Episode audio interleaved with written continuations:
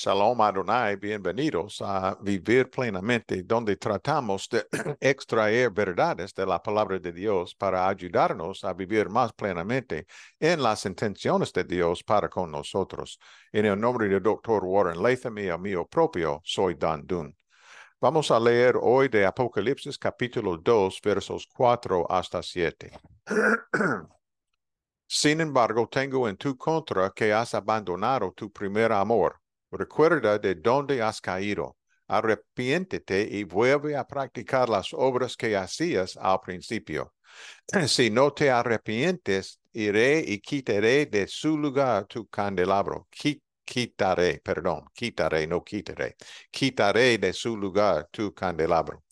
Pero tienes a tu favor que aborreces las prácticas de los Nicolaitas, las cuales yo también aborrezco.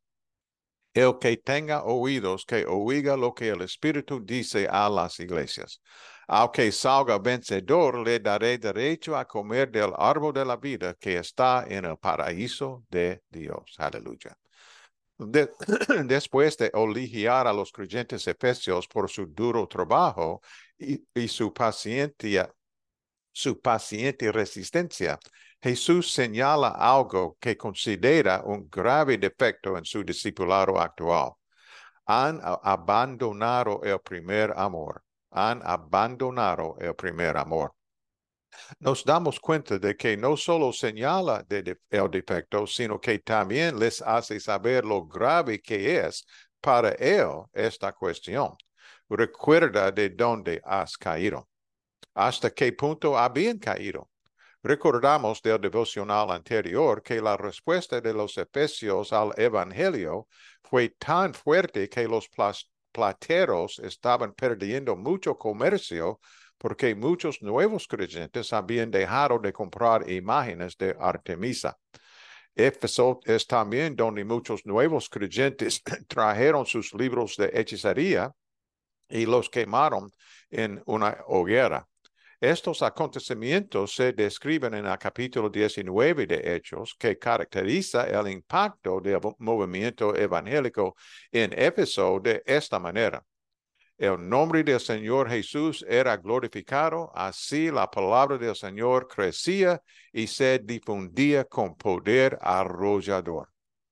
Obviamente, la congregación de Éfeso había tenido en algún momento un gran impacto en su comunidad, pero no así es en este momento. Entonces, ¿qué sucedió en los años intermedios? La verdad es que no lo sabemos. Sin embargo, hay algunas pistas.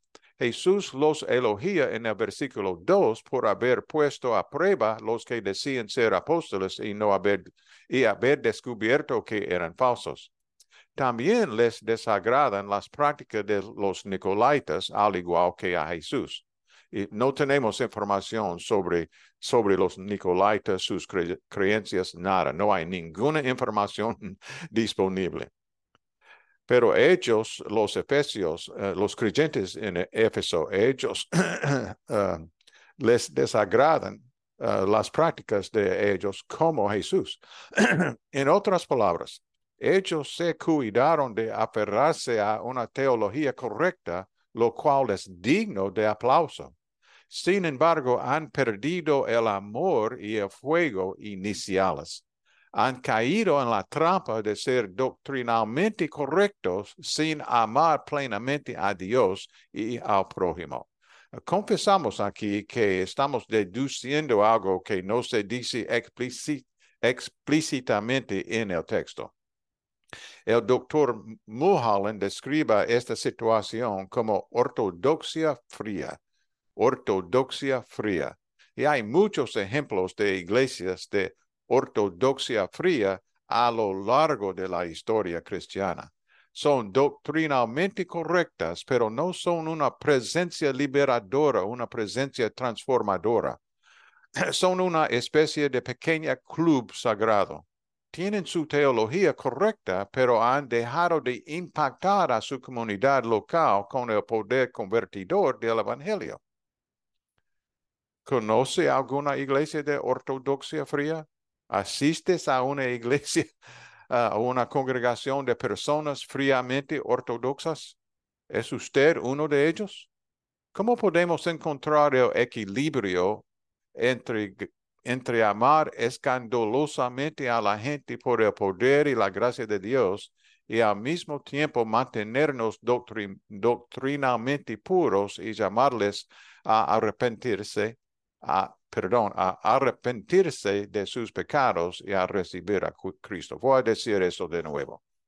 ¿Cómo podemos encontrar el equilibrio entre amar escandalosamente a la gente por el poder y la gracia de Dios y al mismo tiempo mantenernos doctrinalmente puros y llamarles a arrepentirse de sus pecados y a recibir a Cristo. ¿Estamos dispuestos a arrepentirnos de nuestra fría ortodoxia? Recordemos que Jesús dice a los creyentes en Éfeso, sin embargo, tengo en tu contra que has abandonado tu primer amor. Oremos, por favor. Dios misericordioso, por favor, perdónanos por nuestra participación en la fría ortodoxia. Ayúdanos a recuperar el fervor de nuestro primer amor por ti. En tu nombre precioso. Amén. Que tú viva plenamente en Jesús hoy y que Él viva plenamente en ti. Shalom Adonai.